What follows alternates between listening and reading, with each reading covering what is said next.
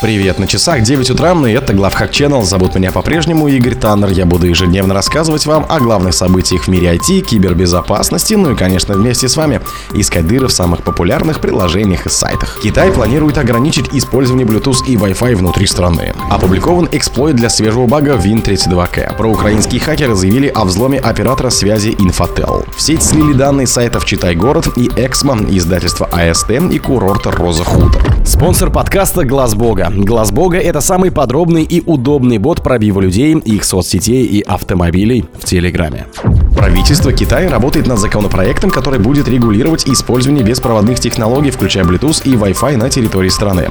Законопроект требует от операторов Bluetooth и Wi-Fi и любого другого вида hoc mesh беспроводных сетей внедрять систему мониторинга данных, продвигать основные социалистические ценности, придерживаться правильных политических направлений, а пользователи должны будут принимать меры для предотвращения производства, копирования или распространения нежелательной информации и противодействия ей. В случае получения такой информации рекомендуется обращаться в компетентные органы. Государственная канцелярия интернет-информации уже подготовила соответствующие рекомендации, адресовав их операторам сетей ближней связи, то есть провайдерам, которые могут использовать локальные сети для продвижения несоциалистических ценностей или контента, нарушающего существующие законы страны. Ожидается, что операторы таких сетей должны будут предотвращать и противостоять использованию своего оборудования для распространения фальшивых новостей и незаконного контента, сразу сообщая о таких действиях властям. Пользователи сетей должны будут предоставить данные о своей реальной личности, а сетевые операторы должны будут собирать информацию обо всех пользователях, подключившихся к сети, и передавать ее властям по запросу. Кроме того, операторы будут обязаны показывать предупреждение пользователям, напоминая им не злоупотреблять сетевой инфраструктурой и отговаривая от противоправных действий. Также операторы будут обязаны подготовить план действий на случай непредвиденных обстоятельств. При этом в документе САС не говорится указание на том, распространяется ли этот план только на коммерческих операторов или затрагивает вообще любые точки доступа Wi-Fi. Также до конца не ясно, почему в документе упоминается сети Bluetooth. Предполагается, что это может быть признаком того, что власти Китая планируют контролировать вообще любые сети, подобный airdrop от Apple. Ведь именно airdrop активно используется людьми во время недавних массовых протестов, связанных с ковид-ограничениями. Опубликован эксплойт для свежего бага Win32K. ибо эксперты опубликовали POC-эксплойт для исправленной в мае уязвимости на повышение привилегий в драйвере Win32K. Напомню, что этот баг получил свой идентификатор и был обнаружен исследователями из компании Avast.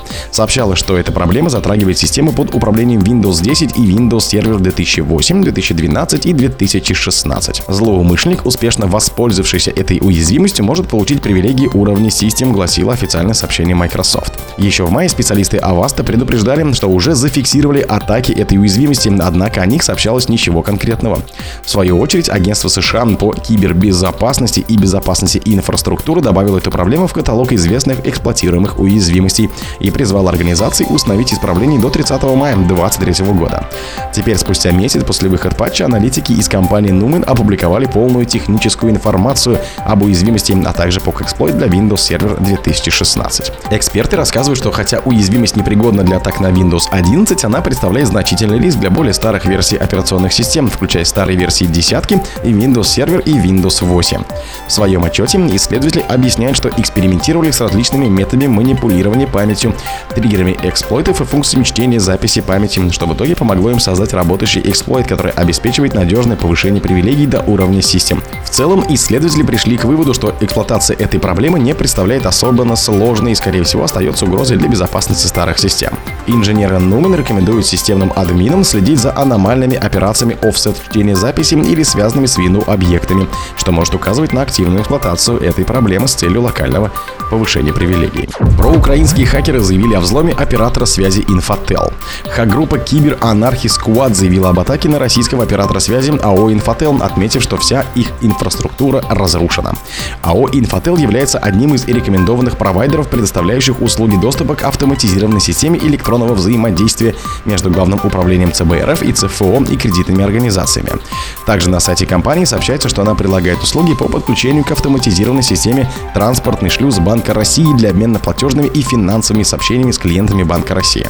На сайте АО «Инфотел» уже появилось сообщение, подтверждающее факт атаки. Сообщаем вам, что в результате массивной хакерской атаки на сеть АО «Инфотел» была повреждена часть сетевого оборудования. В данный момент проводятся восстановительные работы. По срокам окончания работ будет сообщено дополнительно.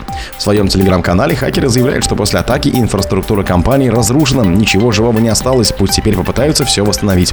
Также киберанархи Сквад утверждает, что похитили информацию о клиентах АО «Инфотел». Якобы у компании насчитывается около 400 клиентов, четверть из которых банки, а среди остальных числятся кредитные организации и автосалоны. В качестве доказательств своих заявлений хакеры опубликовали схему доступа к сети АО «Инфотел» и скриншоты из скомпрометированного почтового ящика. В сеть слили данные сайтов «Читай город», «Эксман», издательства АСТ и курорт «Роза Хутор». Начавшаяся на прошлой неделе массовая утечка данных крупных российских компаний продолжилась новым сливом. Теперь в открытом доступе оказались частичные дампы с информацией клиентов с использователей книжных интернет-магазинов «Читай город» и «Эксмо», сайта и издательства АСТ и курорта «Роза Хутор». Напомню, на прошлой неделе хакеры из группировки LNB пообещали опубликовать в открытом доступе данные 12 крупных российских компаний. В начале недели они выложили базы данных с информацией о клиентах торговой сетей Ашан и Твой дом. В итоге в сеть попали данные почти 8 миллионов клиентов Ашана и около 700 тысяч клиентов гипермаркетов Твой дом.